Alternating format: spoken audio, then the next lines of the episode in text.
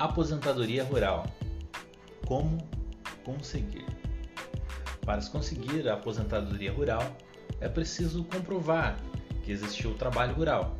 Assim, devemos utilizar alguns documentos que são necessários para esta comprovação.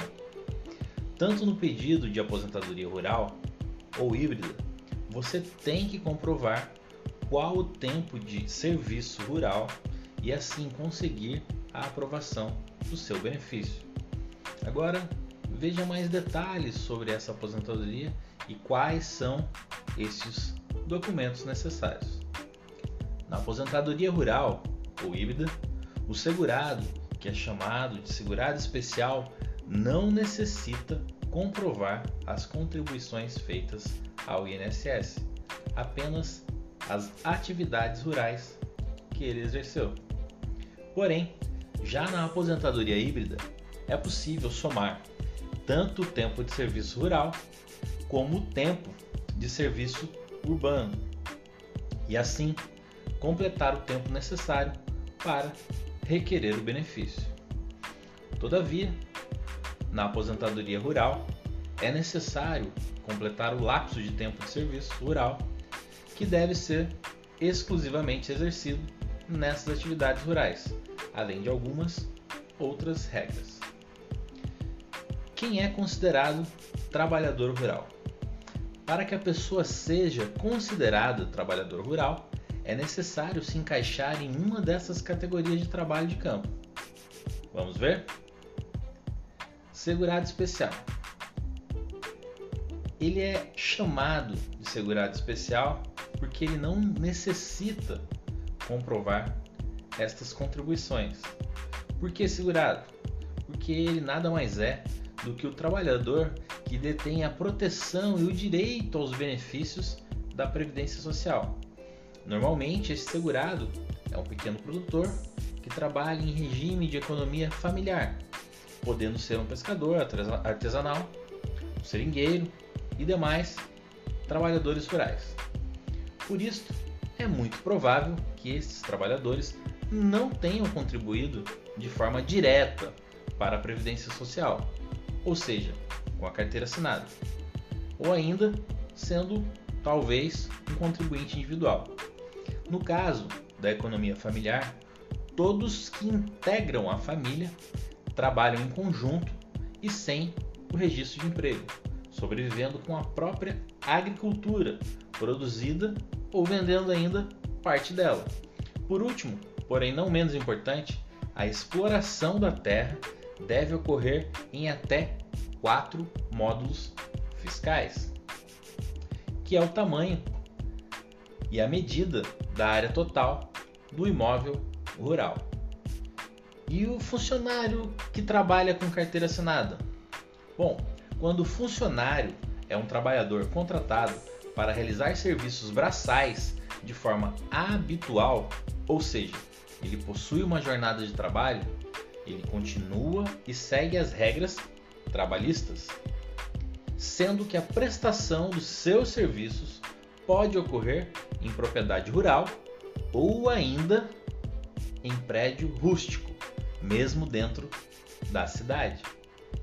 Mesmo em relação ao trabalhador rural que exerce trabalho com carteira assinada, ou seja, no campo, e deve, ou seria melhor dizendo, é dever do empregador, seja ele empresa ou um patrão individual, o de recolher e o de pagar o INSS todos os meses, o que muitas vezes não ocorre.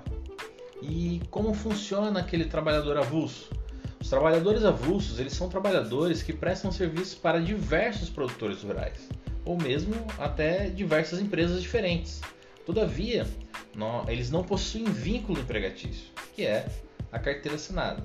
Nesse caso, os próprios trabalhadores devem ter a intermediação de um sindicato, de um órgão que seja gestor de mão de obra, de associações, de um contador ou até mesmo de um advogado especializado na área.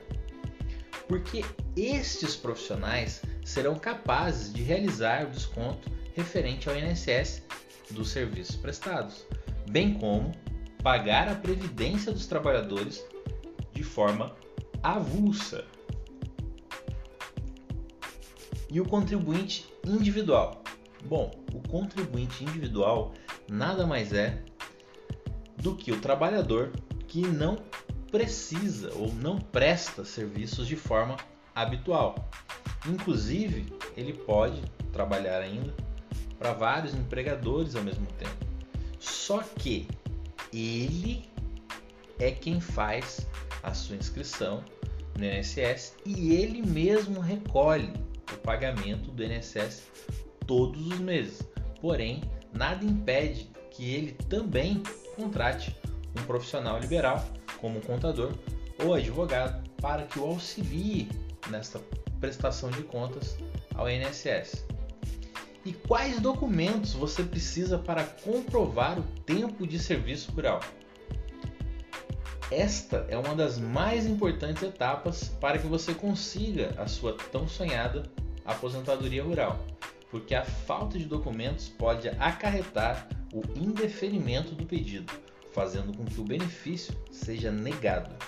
Então, tenha bastante cuidado e preste muita atenção, porque além de juntar todos os documentos que você encontrar, você deve ainda dizer para que as pessoas ao seu redor ou você mesmo contrate sempre um profissional qualificado. Entenda que os processos demoram e se algo de errado em seus documentos forem juntados que possa gerar um indeferimento ou atraso no pedido, isso vai dificultar que você consiga o benefício. E o maior prejudicado em tudo isso será você. Lembre-se que eu costumo dizer sempre: consertar o erro dos outros é pior do que começar algo do zero, porque você tem que refazer dois trabalhos. Agora, veja quais os documentos necessários para se comprovar o trabalho rural. Anote aí: contrato individual de trabalho, CTPS, que é a carteira de trabalho, é, registro de imóvel rural, comprovante de cadastro no INCRA, notas fiscais, de entrada de mercadoria, bloco de notas do produtor rural, declaração do sindicato dos trabalhadores rurais, pescador, etc. Cópia da declaração do imposto territorial rural, o famoso ITR.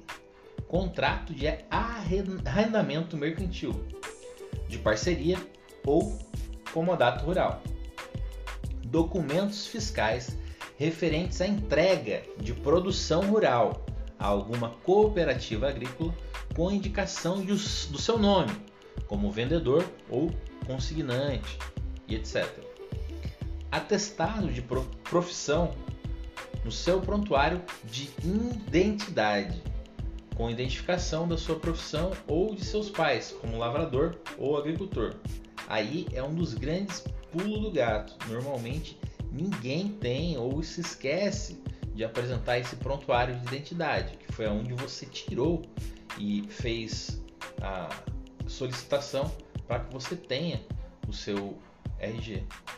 Certidão de casamento com identificação da sua profissão como lavrador. Se você se casou ainda no meio rural, é claro. Certidão de nascimento dos seus irmãos que nasceram no meio rural com identificação também da profissão de seus pais como lavrador ou agricultor. Certidão de reservista com esta identificação. Outro detalhe muito importante: histórico escolar do período em que você estudou na área rural, com indicação da profissão de seus pais como lavrador ou agricultor, ou ainda histórico dos seus filhos da escola que ele estudou sendo rural. Licença de ocupação ou permissão outorgada pelo INCRA, ou ainda certidão fornecida pela FUNAI, certificando a condição do índio como trabalhador rural, se este for o caso. E o contribuinte individual, como ele fica? Bem, o contribuinte individual, bem como os outros contribuintes, sofreram algumas mudanças na regra da aposentadoria rural. E agora, para se comprovar essa condição de segurado, é necessário se fazer uma autodeclaração, que é o que? Ele serve de identificação onde a pessoa diz que ela é produtor rural e ela deve ser autenticada pelo PRONAER, Programa Nacional de Assistência Técnica e Extensão Rural na Agricultura Familiar e na Reforma Agrária. E o mais importante, recomenda-se que você tenha em mãos todos os documentos referentes a todos os anos em que você atuou como trabalhador rural, ou seja, guarde tudo, mas procure não guardar tudo misturado. Separe ano a ano, ainda que não seja obrigatório você possuir todos os documentos dessa lista, a qual eu falei para vocês anteriormente. Quanto mais documento vocês tiverem, mais fácil será a aprovação da aposentadoria rural ou, se for, aposentadoria híbrida. Vamos agora às regras da aposentadoria rural. A aposentadoria rural ela é um benefício concedido pelo INSS para você que trabalhou em regime de economia familiar ou individual, como nós já vimos. Ou seja, é um produtor rural, pescador ou qualquer trabalhador da área rural. Para conseguir esse benefício é necessário você comprovar o trabalho em atividades rurais por pelo menos 180 meses, além de ter 60 anos de idade para homens e 55 anos para mulheres. 180 meses são 15 anos. Em relação aos segurados especiais, mesmo que não tenham contribuído de forma efetiva para o INSS, eles necessitam provar que trabalharam de alguma forma em atividade rural por no mínimo 180 meses. Agora vamos às regras da aposentadoria híbrida. Se você trabalhou no campo e na cidade, você pode ter direito a essa aposentadoria híbrida. O que, que vai fazer isso? Você tem que somar o tempo de serviço rural com o tempo de contribuição urbana na cidade. Com isso, se torna a aposentadoria híbrida.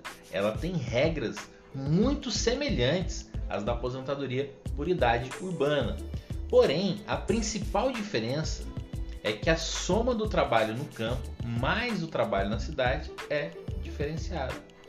Todavia, diferente da aposentadoria rural, na aposentadoria híbrida você necessita cumprir as seguintes regras: homens 65 anos de idade, mais 15 anos, que são 180 meses, que seria como se fosse o período de carência, mulheres por enquanto 60 anos de idade mais 15 anos, ou seja, período de carência.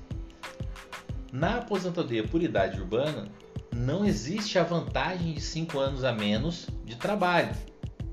Por fim, a aposentadoria por idade para mulheres sofreu algumas alterações com a reforma da Previdência e haverá o aumento de 6 em 6 meses durante é, como se fosse por ano, na verdade, seis, seis vezes por cada ano, a partir de 2020, chegando a 62 anos em 2023.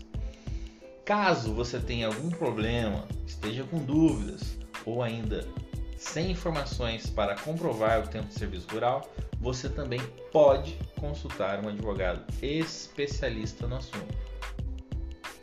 Espero ter lhe ajudado tirado todas as dúvidas hoje. Desejo sucesso, que você consiga a sua aposentadoria, foque nos seus estudos e até a próxima.